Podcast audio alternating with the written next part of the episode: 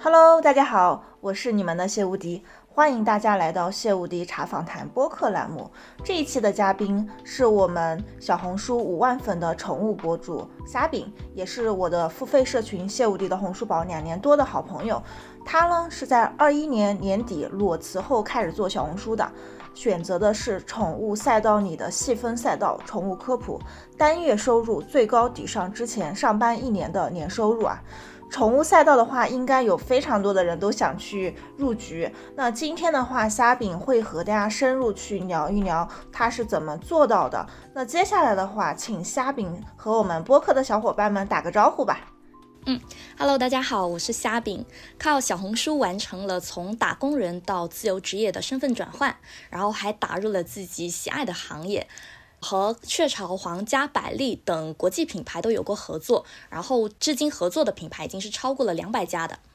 在我们的知识星球里面，其实我和虾饼算是一路成长起来的朋友。包括现在虾饼的话，也是在我们社群里面帮助我们做关键词互助的一个志愿者，所以我对他其实非常熟悉。所以我今天说一定要把我们的虾饼给邀请过来，给我们各位小伙伴去分享他是如何做好小红书宠物博主这件事情。因为其实我们很多的朋友家里面都是有养宠嘛，不管是养猫还是养狗，所以很多人都蛮想去摄入到这个细分赛道。那我记得的话就是。我之前其实有和虾饼做过一场直播，然后我知道虾饼的第一份工作是产品经理。那后来为什么你会选择做一个全职的小红书博主？这中间的话，你是有发生什么样的故事吗？能和大家分享一下吗？其实当时是因为。考研失败，然后随便找的工作，然后定岗的时候就给我定的这个工作方向，但实际上做起来对我来说还是有点吃力的。然后后面就是一直都没有做出什么成绩，没有成就感，然后每天都在问自己说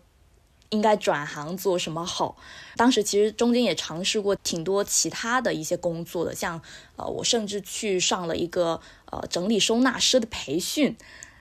然后跟很多朋友都讨论过这个问题，然后当时我对象他就跟我说：“那既然你啊这么喜欢分享，然后我觉得说你去做一个博主应该挺合适的。”我就想，那反正其实也没有其他更好的想法，那就不如试一下吧。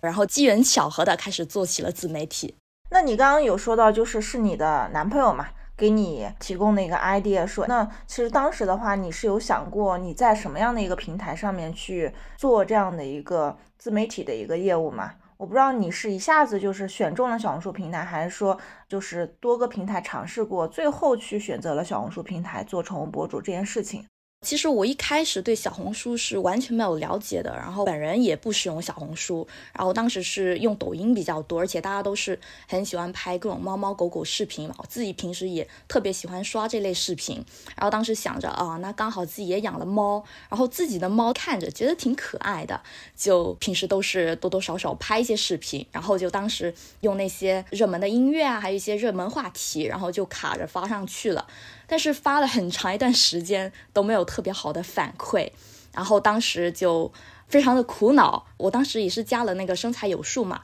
然后就一直有在看精华贴，看看大家有没有什么一些技巧啊，或者是一些分析什么的。然后恰好就看到了一篇文章，它是说介绍了各个平台对于普通人的难度，然后里面就有提到啊，小红书对于普通人来说是难度最低的一个平台，然后我才开始去。下了小红书这个 A P P，开始去使用它，熟悉它。其实相当于你一开始的话，不是一下子就做好小红书这件事情，是你先去做了抖音，发现抖音好像效果不是特别好，然后你后来发现可以去试一下小红书。那在这个过程当中的话，你为什么觉得小红书是比较适合普通人了？以及你用了多久去做起来你的一个小红书宠物博主这件事情？抖音在二一年的时候，我记得是没有图文的功能的，但是小红书它是以图文为主的。然后当时用起来的话，会觉得创作难度会低很多，你不需要说一直去抓拍宠物可爱的瞬间，然后去做一些剪辑什么的。图文的话，其实只要你会做 PPT，会一些基础的排版，有一定的审美，其实就足够了。其实这个也是小红书的一个特色的一个地方，就是小红书是可以接受图文和视频的一个创作的一个方式。其实的话，就是据我所知，虾饼的话，你是先离职，然后再做自媒体博主的。那对于你来说的话，当你离开职场之后的话，你会感觉到很焦虑吗？然后你后来进入到自媒体的业务当中，你会不会因为担心收入不稳定？而有一些心里面的焦虑吧，这样的一个状态，我不知道你你这几年当中会不会有这样的一个心情。这个肯定是有的，不过我这人就还挺抠门儿，然后虽然工资不多，但是抠抠搜搜还是给自己攒了一笔跑路钱，然后当时是能够支持我在上海这边至少躺平一年的。所以在做的真的是很不开心的时候，我那天中午我还哭着给我妈打了个电话，我说我实在是干不下去了。然后我妈说没事儿，如果你实在是很不开心，那你就不要做了。那即使说你生活里有困难什么的，你还是可以找妈妈来帮助你。然后当时就在我妈鼓励之下，我就果断辞职了。那天下午就递了辞呈，之后辞职的那个焦虑多多少少还是有的。我当时是边做小红书边找新工作的，然后工作的话，我尽量都往宠物公司去投简历。不过当时也是年底了，然后实际上找起来也不是那么顺利，然后会感觉到说行情好像是呃越来越不怎么好了。直到后面就是找不到了，干脆不找了。而且也是在那个时候加入了吴迪姐这边的小红书训练营，吴迪姐的指导下面找对了方式。慢慢的做了一些起色出来，所以我就干脆全职在做小红书。然后中间的话是经历了很多次起起伏伏的，然后实际上后面心态变了不少。那总之我现在就是当下的心态哈，就就是尽量去体验生活，过好每一天，不为后面还没有发生的事情而焦虑。其实，因为我跟虾饼已经认识了两年多的一个时间，然后其实我经常的会去看虾饼的一个朋友圈，然后我发现就是虾饼在今年上半年的时候，其实隔三差五就会去旅游一趟，包括还去了泰国等等这样的一个地方啊。就总的来说的话，就是在我眼里，应该是很多人蛮羡慕的一个状态，就是他的时间是比较。自由的，那你可以稍微分享一下嘛？就是你成为一个宠物博主之后，你的生活有了哪些不同的改变？首先，时间上面确实是要比上班灵活的。然后工作多的时候，我其实可能一整个月都没有休息到。然后工作完了，直接出去玩半个月，再回家躺半个月都是有的。呃，那这样子，其实我心里也是能够有一定的空间去思考一些精神层面的东西。其次是工作内容，基本上都是由我自己来安排的，我不会去逼自己做不喜欢的事情。然后工作日基本的内容就是上课、学习、输出。然后像同事的话，都是 PR 博主，老板就是品牌方，偶尔也是会有一些不愉快的事情发生的。但至少相比于之前在公司来说，那现在至少我的话语权是会多一些的，而且不想接触的，我可以去减少接触。然后，在职场上就少了很多是是非非。然后，其实刚刚虾饼讲到一点，就是对比于全职的工作，他现在的一个工作状态其实更自由，可以更合理的安排自己的时间。然后，其实他刚才其实也提到一点，就是尽管是做一个博主，仍然有一些不开心的一些地方啊。那这些。避坑的一些点，我们的虾饼的话也会和大家去分享。就是如果你成为一个小红书博主，你可能会遇到哪些要踩的一些坑啊？虾饼的话，等一下可以给我们去。聊一下啊，那总的来说的话，就是虾饼给我的一个感觉，就是说他还是蛮能实现自己自由人生的这样的一个目的啊。那刚刚其实虾饼你自己也说了，就是有的时候特别忙，有的时候就很闲。为什么做一个宠物博主还会有一个忙和闲的这样的一个时间的不同的一个区分了？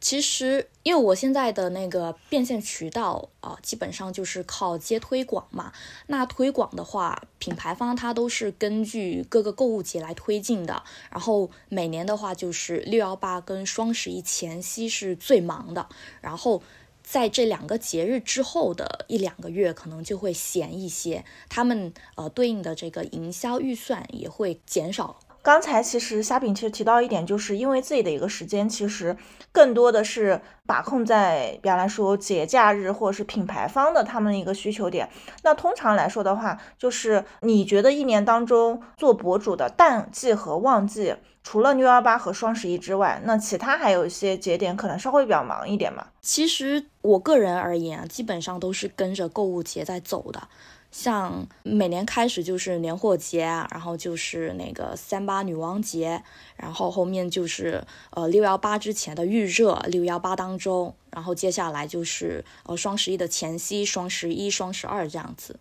还有就是目前来讲，在内地这边的话，两个比较大的宠物展就是那个亚宠展，还有它博会。在这两个展的举办期间，呃，商家也是会有一定的一个营销支出给到博主这边，会让博主去帮他们的展位做推广，然后还会鼓励博主去帮他们直播带货。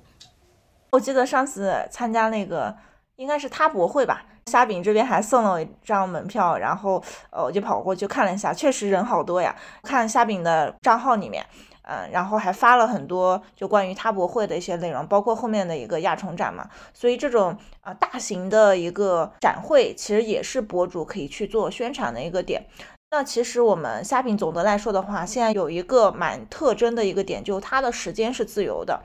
搞钱天花板高，应该也是很多人想追求的一个状态。但是在职场里面的话，可能大部分短时间内是很难实现这样的一个时间自由又能搞钱的一个状态。那这几年的话，我听到很多人都在喊想要努力成为自由职业。那作为一个已经实现自由职业的人，那虾饼的话，你觉得从职场人到个体 IP 有什么可以快速切入的方法呢？这里我想说一个小故事，就是。我大学的时候是很早就决定要去跨专业考研翻译的。我当时是看了一些师兄姐自学考研成功的案例，然后非常自信的觉得自己也可以，加上舍不得花钱，就把大部分时间都花在找免费资料跟自己做题、自己校对上面。当然，最终是没有考上的。那个成绩出来之后，我才醒悟过来，就是我其实一直都是在闭门造车。像翻译的准不准，怎么针对性去提高，其实我是不知道的。而且总体来讲，效率非常的低。后面工作之后有了收入，再遇到这种重要的事情，我都会选择付费找专业人士来指导。二一年年底，我刚开始做小红书的时候。当时特别苦恼，就是没有什么门路，很想要找到专业的人士来指导我，能够让我少走一些弯路这样子。然后我当时就看到卢迪姐在生财有术那边开了小红书训练营，我真的是一点都没有犹豫，因为当你想要进入一个全新的领域的时候，有人来指导你，肯定是要比你自己慢慢去摸索快。像我之前就是比较喜欢在网上搜集各种免费资料嘛。但实际上，免费的它才是最贵的。付费去学习，其实也不只是说有人来带我做这样一件事情，帮我去找对这个方向。那我同时也是可以接触到一群跟我在做同样事情的人。这样子的话，这个学习氛围会很好，然后大家也是可以能够互相鼓励着前进的。当时说来也巧，就是二一年年底，我刚开始做小红书的时候，就看到了无敌姐在生财有术那边也开了小红书的训练营，我是果断加入了，命运的齿轮就此转动。其实我我记得我当初认识虾饼的时候，在我眼里就是他的账号刚刚是有一个雏形，然后但是虾饼有一点非常强，就是他是特别擅长于去挖掘用户非常喜欢的一个选题，包括他当时就做了很多啊宠物好物的分享，可能只是一些很便宜的一个东西，但是。我们正常人就会觉得特别好用的那些好物的推荐，我记得当时他推荐了很多幺六八八上店铺的一个好物，宠物好物，包括一些吸毛的、粘毛的，包括猫很喜欢的一些东西，真的很便宜啊，但是呢，真的很好用。所以他一开始的话，我记得他做啊这个选题的话就。一下子就涨了很多粉丝，然后爆款就是特别的一个爆。但是呢，后来的话，我记得我跟虾饼说的一点就是，如果你想去，比方来说提高自己的一个广告的接广的整体的一个费用，还是要。去做一些稍微高端一些品牌的宣导，虾饼也是有去转型，包括开始去带了一些中高端一些平台，所以现在虾饼跟蛮多的一些国际知名品牌都是有去合作的啊，所以做博主的话也是有方法的。那我其实看到很多人初次在做宠物博主的话，都很多人都是在做那种很可爱很萌的那种宠物剧情的一个账号啊，但是相对来说的话，这种账号能够做起来，其实真的。啊，概率性是有点低的，因为对于人的剪辑呀，包括去策划的一个能力还是比较高的。包括有的宠物，它其实不是特别配合你去拍这样的一个萌宠的内容。那虾饼的话，你在细分的一个方向上是怎么选择的？你为什么当初会选择做宠物科普这个赛道？那你顺便的话，还可以跟大家去介绍一下整体的一个宠物赛道的一个情况吗？在我看来的话，宠物赛道大致是可以细分为萌宠、吃播，还有科普。那先来说一说萌宠这个类目，难度的话，我会给五颗星，因为它首先的一个必备条件就是，要么你这个宠物长得非常的有特色，要么就是号主它是有非常强的一个包装能力。其他条件的话，就是要会讲故事，会拍摄剪辑。那它的优点很明显，就是。啊，这种可爱的猫猫狗狗大家都喜欢，现在的人都喜欢云吸猫、云吸狗嘛，它流量是非常大的，出大 V 的概率是很高的。嗯，然而缺点呢是泛粉很多，它用户画像不够精确，因为来看这些视频的人，他不一定就是养猫养狗的人，所以即使品牌在你这边植入，它曝光很多，但不一定都是那些。会去买的人在看你这个视频，所以总体来讲，他们萌宠号的话，报价会相对低一些，而且是很难去批量复制的。你刚刚讲到这个萌宠号啊，我就手机里面关注了好多可爱的一些萌萌宠号，包括我我之前就关注那个很可爱的那个千千千岁嘛。那这种类型的一个萌宠账号的话，那目前的话在小红书平台，你觉得它跟做宠物科普的赛道？啊，比起来的话，这种萌宠号好接广告嘛？广告其实还是好接的，但是如果是同等的粉丝级别的话，报价科普会更高一些，然后科普的可植入空间也更大一些。那其实相当于作为一个宠物品牌，他们也不是说看你流量大、粉丝多就一定要跟你合作，他们可能更在意的就是说你的粉丝是不是精准粉丝，包括你的一个整体的出了内容之后的一个转化率怎么样啊？所以这边的话，其实是想跟小伙伴们分享一个点，就是说我们在做博主的时候，也要思考自己要去做一个泛流量的一个啊博主，还是说我们要做一个精准流量的博主啊？这一点的话是想跟大家去讲的。第二个类目就是吃播，那我会给它的难度评定为三颗星。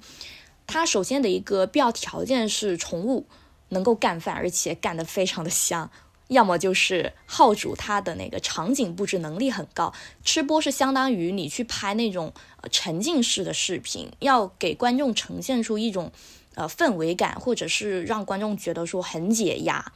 那它的拍摄剪辑的话是会比萌宠类要简单很多的，只要固定机位就可以了，然后就再配上一些可可爱爱的音乐，还有一些贴纸什么的。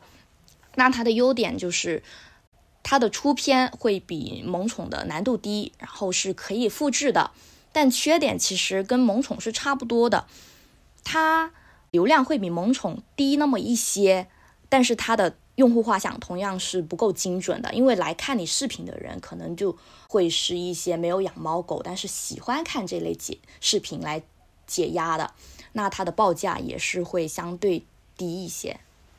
然后其实我经常看到一些什么拍那个猫吃东西啊那种吃播账号，就是对于吃播账号的话，是不是它接广的一些品牌只能局限在这些什么宠物的主粮和一些辅食呀，包括一些什么生牛肉啊、冻干啊等等，那它能不能去接其他的一些宠物的，比方来说宠物用品的这些品牌的一些广告？其实是有的，就是它这个吃播。虽然说大部分的视频都是在拍猫猫狗狗吃东西的，但它其实也是可以拓展一下它的呃选题类目，就比如说呃沉浸式洗猫砂盆、沉浸式换猫砂这样子，那它是可以植入到对应的宠物用品的。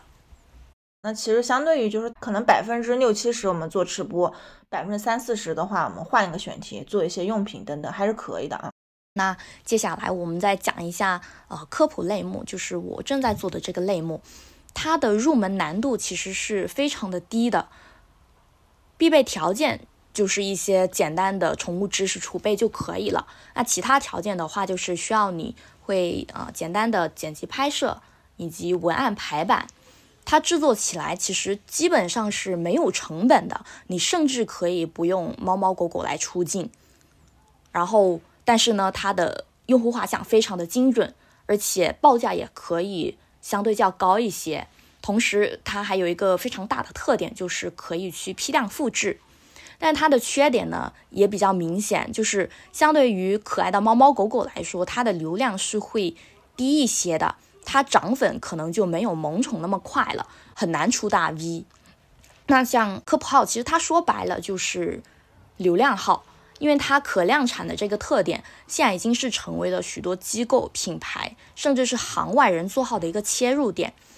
这个类目入门级的内容，我其实。感觉已经是快要被玩坏了。就是新人起号的话，可以用这个方法，但是后面如果说要长足发展，还是得去提高你自身的一个专业度，以及加强你的内容壁垒。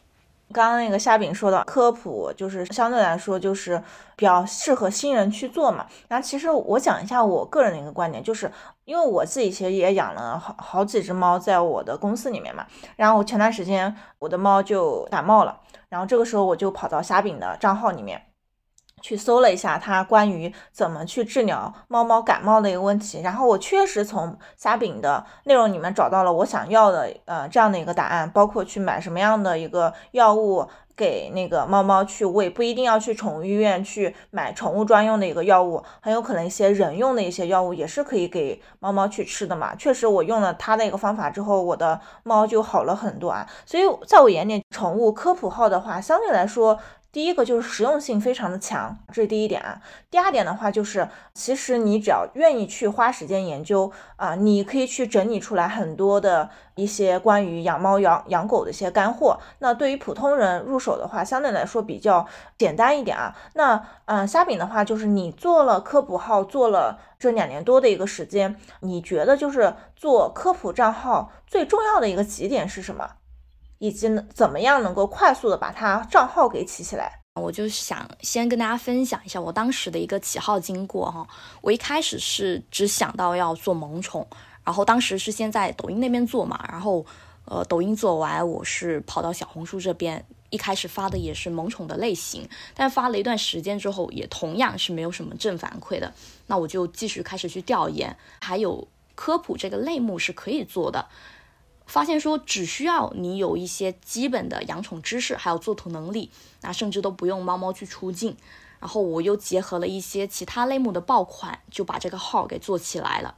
一开始我的涨粉是不快的，当时小几千粉的收入刚好能够覆盖我的生活支出。那后面我是用上了一个当时在小红书非常非常火的一个模板。选题方向，它正好也是毫无平替、毫无推荐啊，能够戳中大部分用户的心，所以我当时一周涨了两三万粉，一篇笔记就两三万粉丝。对的，然后也还是图文笔记是吧？对。所以这边的话，其实虾饼就讲到了，就是一定要切中用户的一个需求，去找他们非常感兴趣的一个选题。第二个，如果你在一个赛道里面去做内容的时候，其实你甚至于可以套用一些其他赛道的一些爆款模板。然后像这种什么平替的选题的话，其实很多赛道都有在去用，包括什么家居赛道呀。什么护肤赛道，尤其是什么平替叉叉叉大品牌的一个平替化妆品，其实相对应的这些选题的话，其实在每个赛道里面都有点类似于一样的。那刚好我们虾饼可能就找到了这样的一个爆款的点，就复制到他的一个账号里面，然后他账号一篇就涨粉了两到三万，也是非常厉害。确实，我们写内容的话，一定是要站在用户的角度的，然后你的内容是要足够的利他、真诚。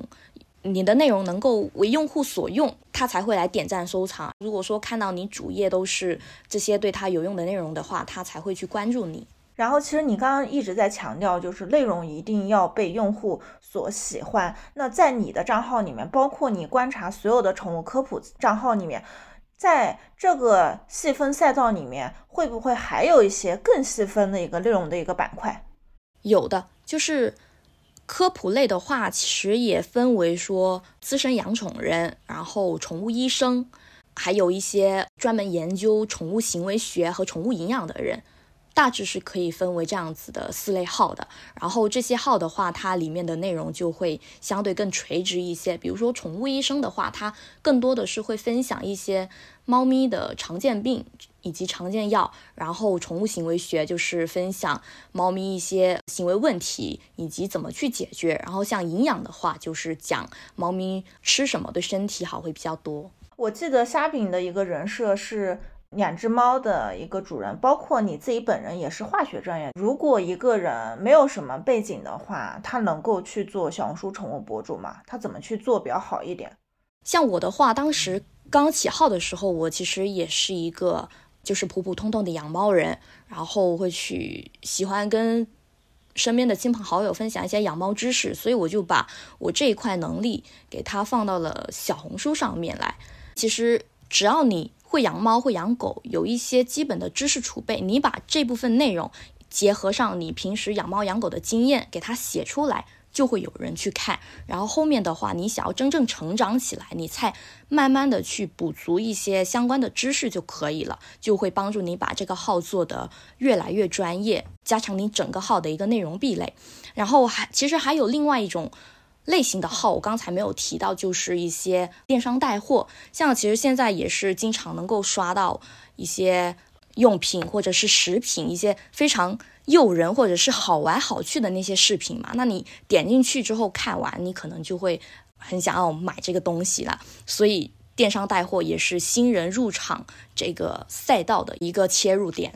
刚刚其实虾饼就讲到两点，第一个就是如果新人想做科普号，你不一定要非常非常专业，只要你能够愿意去学习探索。其实也是可以做科普号的。那第二点的话，虾饼就给我们分享的就是，如果你实在是不想做科普号，你可以选择宠物赛道的某一个产品去做小红书电商带货。那虾饼的话，因为你其实一直在宠物赛道里面，你有观察这近半年的话，其实小红书电商蛮火的嘛。推荐大家去做小红书宠物的电商带货的话，你有看到一些好的一些产品适合大家去做吗？其实目前来说。没有跟品牌方对接的一些个人带货的话，主要是带用品会多一些。因为用品的话，它特别好呈现，你不需要什么专业知识，你只要把你猫猫在实际使用当中的那个情形给它展现出来，让别人知道这个东西能够怎么用或者是怎么可爱就可以了。但用品的话，它可能利润就会相对低一些。不过现在小红书它电商的板块越做越好嘛，所以其实很多品牌也都去开了自己的店铺，也会把他们的东西放到选品广场里面去，大家去带货的可选空间也更大了，就可以多多去选一些食品方面的东西。那食品相对用品来说，它的利润空间是会更大一些的，而且它可选择的品牌范围也更广一些。其实讲到小红书宠物的电商带货，我我真的还从小红书平台买了挺多猫猫的东西啊，不掉屑的那种猫砂板，这个产品我都买了七八个了，特别好用啊。包括有的人去卖宠物猫砂，还有一些猫薄荷、猫条，还有一些甚至于给猫猫去。放粑粑的塑料袋，宠物塑料袋其实卖的都蛮好的，所以如果你们是想做小红书宠物赛道带货的话，你们可以去挖掘一下，就是当下有什么好的品比较爆款的一些品啊。所以这个赛道我也是蛮推荐大家去做的。那我其实话也遇到过很多博主，其实一开始不太会喊价格，方来说我是做一个以接管为核心变现的。宠物博主的话，我不敢把价格给喊上去，怕接不到合作。然后我记得虾饼，你之前跟我说过，就是你在一千粉丝的时候，你的报价就敢喊到接近一千块钱了。你能透露下，就是你现在的一个报价涨了多少了吗？我现在的报价在科普博主里面是比较高的，属于说再高了就很难接到广的那种。所以其实很多十几二十万的博主，他报价也差不多是在我这个。价位上面，就相当于其实你已经快差不多达到就是科普博主里面的相对的一个天花板了。那我估计一篇报价的话，其实也是在万元左右了。刚才就是你在粉丝一千的时候，你就敢报一个接近一千，就是为啥你有底气一开始把报价喊得这么高呀？因为我认为我的内容就是值这么多。刚开始那会儿，我报文特别多，那我的数据还有创作力就是我的底气。呃，到现在的话，专业度和创作力是是我的底气。然后其实很多朋友都来问过我这个问题哈，就是他也不知道他这个号他这个类目到底应该报多少钱。那其实你首先就是可以参考一下你的粉丝量，那有一个呃一般性原则就是报价在你的粉丝量的百分之十，差不多这样就可以了。然后第二个就是看你心里的价位，你觉得你去做这个内容。你需要付出多少精力、多少时间，你再去评估，然后你是可以把这个价格喊高一些的，没关系。因为 PR 如果他真的看中你这个号，他真心想要跟你合作的话，他是会跟你砍价的，会跟你慢慢磨价格的。你跟 PR 这样砍来砍去的话，是最终都能够达到一个差不多的价格的。那这个价格其实也就是你这个号现在在市面上的一个对应的价值。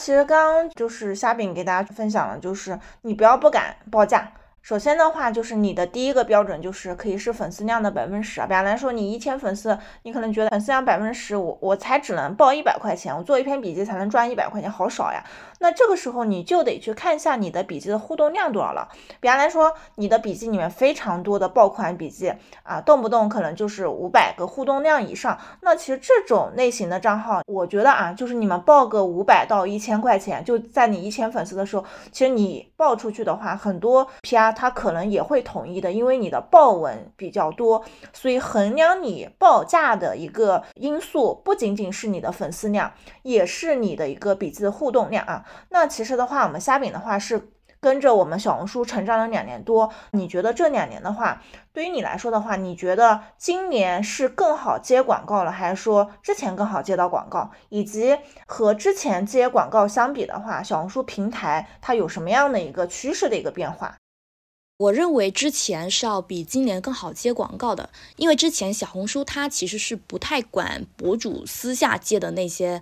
广告文章的，然后现在它小红书是越来越正规、越来越严格了，它自己本身也是有蒲公英平台的。我当时那会儿是粉丝量要达到五千粉，你才能有这个开通报备广告的这个资格，那现在它一千粉就可以去开通了。而且就除了这个定制图文之外，你还有很多的一些合作方式，像那些新芽呀，然后还有一些挂链接、做直播这样子。它小红书其实也是会把更多的一些流量从普通笔记上面分发到带货笔记，还有一些直播上面去的。其实这边虾饼其实跟我们讲的一个观点，就是在过去可能水下交易的。概率是比较大的。那随着我们小红书平台的商业化越来越正规，那很多博主和品牌之间的合作都慢慢的沉淀在了蒲公英这个平台上面。其实我发现，就是蒲公英平台现在的合作模式越来越多了。比方来说，像以前就有的定制合作，一直都是有。那现在的话，还会有一些，比方来说共创合作，包括一些新雅合作等等都出来了。那对于我们就是想在蒲蒲公英上面成长的这些内容博主的话，其实是更好去接到广告了。其实对于一些品牌方啊，比方来说你是某个品牌，你想去找博主的话，其实也更透明了，因为你完全是可以在蒲公英平台上面看到很多博主的一个内容的一个表现力，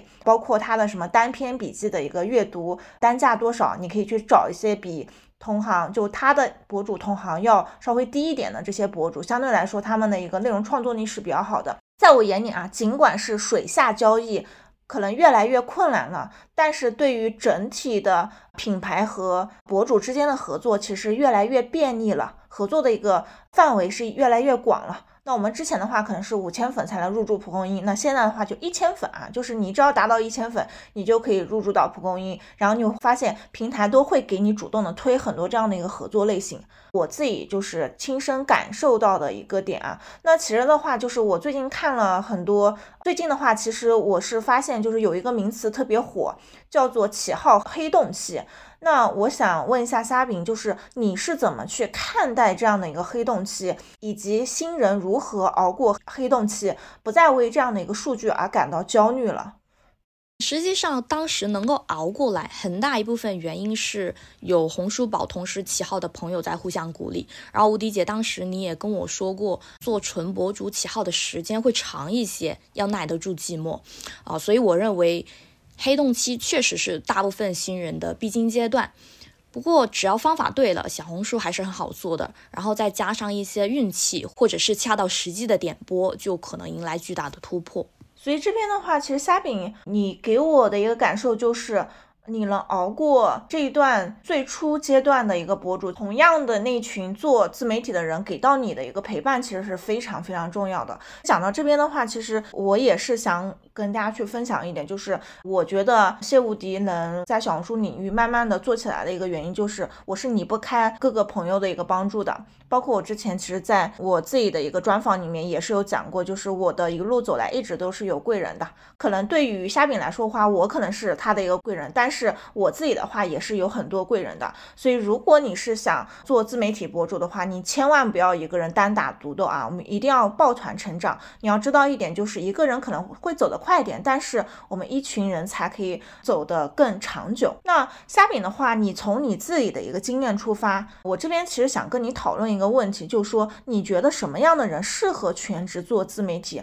你个人的话，在你眼里，你会不会建议一些人，比方来说，我就是感觉到做本职工作、做全职工作很痛苦啊，我我要不要辞职去做自媒体？以及你觉得做自媒体、吃自媒体这口饭的人应该具备什么样的一个能力？首先肯定是要网感好，能够跟得上热点，玩得来梗，这样才能够吸引住用户的眼球。其次是要有耐力，很多时候起号不是说发几篇内容就会火的，甚至可能先做死几个号，那之后也是需要去面对数据不好的情况。但你就是需要去沉得住气，保持更新。然后其他的能力像商务运营、摄像剪辑等等，这些都是可以在这个过程中慢慢习得的。那如果说是对于本职工作做得很痛苦的朋友，我建议还是先利用业余时间去做，然后做到有正反馈了，有一些起色了，你再去考虑说要不要把更多的时间分配到你这个副业上面来。然后当你的副业收入能够等同于你本职工作的收入，甚至是比你本职工作更高的时候，那你就可以考虑去全身心投入到自媒体这个行业上面来了。然后，其实虾饼这边的观点就是，不能够向他学习，先辞职再做全职自媒体啊，确实这样的一个压力比较大一点。其实我我也是这样想的，大家就是先把做自媒体当做一个副业。先去探索，说不定有了一定的一个正反馈啊。这里的正反馈，我指的就是变现啊。比方来说，你一个月赚的六七千块钱，已经跟你的全职基本上差不多了嘛。你全职可能一个月一万，你兼职一个月可能六七千，我兼职的一个赚的钱也能够撑得起来我一个月的一个收入的时候，你这个时候确实是可以考虑全职做自媒体的。然后其实像做自媒体的人，就是他也有一定的一个不稳定的一个周期。比方来说，可能这段时间就是整体的流量是比较好的，那我们的一个笔记互动量比较好。可能另外一段时间的话，比方来说平淡期的时候，可能这个账号的流量不太好的时候，大家其实也要经得住这样的一个考验啊。其实我在这样的一个跟虾饼的一个对话当中啊，我想问虾饼一个问题啊，就是你其实已经全职做自媒体做了两年多的时间啊，你有去考虑过去搭建？更长期稳定的团队嘛，以及拓展更多的一个变现的一个渠道。今年上半年的话是特别忙的，然后日程塞得很满，所以很焦虑。然后我中间甚至还去切到了一个乳腺结节，当时我就想着，天呐，我想跟自己辞职了，我不想写东西了，我已经要写吐了。所以当时我图文笔记是有去找过兼职的，但是由于没有固定的这个业务量，所以也就没有固定的人选。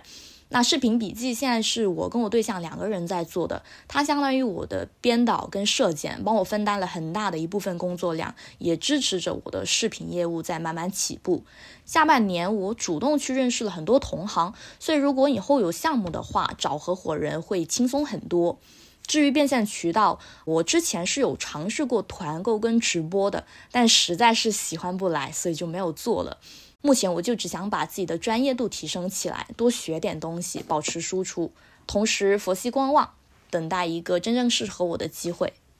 然后，其实你刚刚有讲到，就是其实做成博主也可以做自己的一些呃私域的一些团购嘛。然后其实我发现现在很多用户他也蛮愿意去找熟悉的一些博主去买一些便宜的一些东西啊。然后我个人的话，其实我觉得这个方向是可以去发展的。不过有的人他可能觉得我就要做大量的流量，然后去维护这这群客户，可能以及他私域的话，可能来问我价格。包括问我这个产品怎么样，我觉得很烦啊。但有的人可能会觉得这种变现渠道不太好。但是本质上来说，在我眼里，其实我觉得做一些，比方来说宠物团购，还是一个蛮好的一个变现的一个渠道啊。那但是这部分的话，其实就相当于。你要先建立自己的一个流量池。那目前的话，其实小红书它开始推一些小红书群的一些内购啊。然后这方面的话，大家如果听到我们今天的内容的话，你们可以去研究一下啊，去小红书上面搜一下小红书群这些内购啊。因为小红书现在其实也是在打造它自己的一个私域，包括你会发现，其实，在宠物赛道这边，就是我还没有发现一个特别大的、做的特别好的宠物的直播的博主啊。所以在宠物这个赛道，我个人。人觉得才是在小红书商业化的过程当中，宠物赛道才是一个刚刚起步的赛道，还有蛮多的能够去做的。然后刚刚其实，在我们最开始的时候，我们的虾饼有说过啊，就是之前可能也在我们全职的做。博主的这个过程当中，可能遇到一些不开心的一些东西啊，那我不知道是遇到过什么东西啊。那顺便的话，虾饼你可以给大家去分享一下，就是基于这些不开心的一些地方，我相信一定都是你踩过的一些坑啊。你能够跟大家去分享一下，做宠物博主有哪些避坑的一些点，然后给到我们每一个想去做宠物博主的听众。主要想跟大家分享一下，在。合作中间跟 PR 沟通的一些事情，你在对接的过程中会遇到很多种不同类型的 PR，有非常成熟的 PR，也有可能是跟你一样是新人级别的。那你其实是可以从成熟的 PR 那边拿到他们在跟你沟通过程中的这些文件，或者说是这些确认事项的模板，成为你自己在合作过程中跟其他人沟通的一个。固定模板。之前有一次合作，我已经是在后台上面上传了我的作品了，但是 PR 他还是反过来要求我不断的去改我这篇内容。我当时其实是因为没有事先跟他们讲清楚嘛，所以最后还是妥协了。为了让这个合作顺利走下去，所以还是妥协了。但是后面的话我就学乖了，我就。在合作之前，我都会跟他们说清楚，说，呃，脚本可以改多少次，然后视频最多可以改多少次，这样子。然后其实虾饼就是在合作的一个过程当中，就建议大家就是提前和跟你对接的 PR 商量好，就是事先的约定啊，约定好了之后，然后你们再去做这件事情。那其实蒲公英平台相对来说的话，就是对于这件事情规范还是比较明确的，所以我是建议大家就是尽量不去做一些水下的交易。然后多在蒲公英平台上面去承接合作啊，蒲公英平台上面是有规定，你能去改几次的这样的一个规定的。在授权方面，其实也是要跟品牌方提前讲好的，授权是会涉及到说把你的呃内容发布到品牌方的其他平台，以及说一个信息流的授权。那像发布到其他平台这个，你是可以去考虑到你愿不愿意在其他品牌上面。露出你的作品，其实，在合作过程中，还有一个授权问题是需要注意到的。授权它一般来说会分为两种，一个就是品牌方把你的作品也同步到它的其他平台上面，另外一个就是一个信息流的授权。第二个的话，信息流就是相当于把你的笔记发布到小红书上面，品牌方可以在多长时间内对你这条。笔记进行投流，那很多人可能会觉得说，肯定是帮我投流的越多越好啊，让更多人能看见。但实际上，你是可以去注意一下这个期限的，比如说给它定为半年或者一年，否则他可能以后就只拿你这条笔记去投流，然后不会再找你做新合作了。这一点的话，提醒的还是蛮好的，因为你要知道，很多博主可能觉得我帮品牌去创作了一个好的一个笔记呢。品牌的话，他帮我投流的话，我能一直不断的涨粉呀，一直有互动呀。但是你要记得一点，他如果找到一篇不错的笔记，他可以一直投这篇笔记，他自然就不会再和你去进行下一次合作。所以这一点的话，做一个接品牌合作的一个博主的话，大家也要去避避坑啊。让虾饼分享这一点特别的好。关于内容创作上面，因为现在的合作基本上都是要通过蒲公英平台，那他们其实是有广告法在约束的，所以。很多时候要避开一些违反广告法的一些词汇。那像这个的话，你在创作之后是可以把你的内容放到一些查词平台上面去做一个避坑的。像我个人用的比较多的是一个林克查词，它会告诉你说哪一些词是敏感词，然后你就适当的替换一下。特别是像视频内容哈，因为你上传了之后，它其实是没办法去修改这个视频文件的，你只能把它发掉。然后删除，然后再重新去上传，它现在就是这么的鸡肋。所以你视频内容做完之后，你可以要求品牌方帮你先递交到蒲公英他们的审核团队那边，他们那边说 OK 之后，你再自己去上传。确实啊，这边其实夏饼给大家分享了三个避坑的点啊，可能都非常的细节，一般人的话可能都。没有亲身体验过的话，可能都不知道这些细节的点啊，所以就是虾饼在帮助啊大家去避坑。然后其实我们聊了一路的话，虾饼你都没有介绍你的小红书账号是什么，可以告诉我们的听众吗？让他们可以去关注你一步。哦，我的小红书账号是铁锤和阿条。我们虾饼养了两只非常可爱的猫猫，然后一只是蓝猫，一只是狸花猫。非常感谢虾饼今天和我们进行这样的一场对话啊！然后我个人也非常看好宠物经济，宠物能变现的渠道也非常的多，做萌宠试播科普。包括我们的宠物赛道一些带货，包括我们可以把流量做到私域里面做宠宠物的团购，其实都是蛮好的变现的方法和方式。那虾饼的话，就是你个人在二零二四年的话，有什么样的一个关于职业上的一些规划呢？二零二四年的话，我主要是想要做一些个人专业度上面的提升。就我目前已经是在学习宠物营养，还有宠物行为学，然后其实这里面学问都是非常大的。考证的话，也是有好几个证可以去考。那我是希望能够把我的内容更规范一些，然后呃，能够做一些更加接地气、对大家有用的视频。争取把我这个号做到宠物科普类目的，从腰部提升到头部上面去，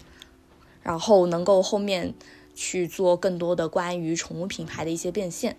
然后也非常的祝福我们虾饼在二零二四年更优秀，变成一个更开心又美丽的小富婆，也希望大家就可以加入到我们听友群啊。听友群的一个进入方式会写在我们 show note 当中。然后其实虾饼还有一个特殊的一个身份啊，他现在在我们的红书宝知识星球也担任了我们的一个志愿者。然后说不定未来有一天你进到我们星球里面的话，也会直接的去链接到我们优秀的虾饼。然后非常感谢今天虾饼的将近一个小时的时间。我跟你做个约定啊，就是再过一年我再跟你进行一次对话，看一下你有没有新的一些进展。好的，也非常感谢无敌姐的邀请。好的，那我们下一期节目再见。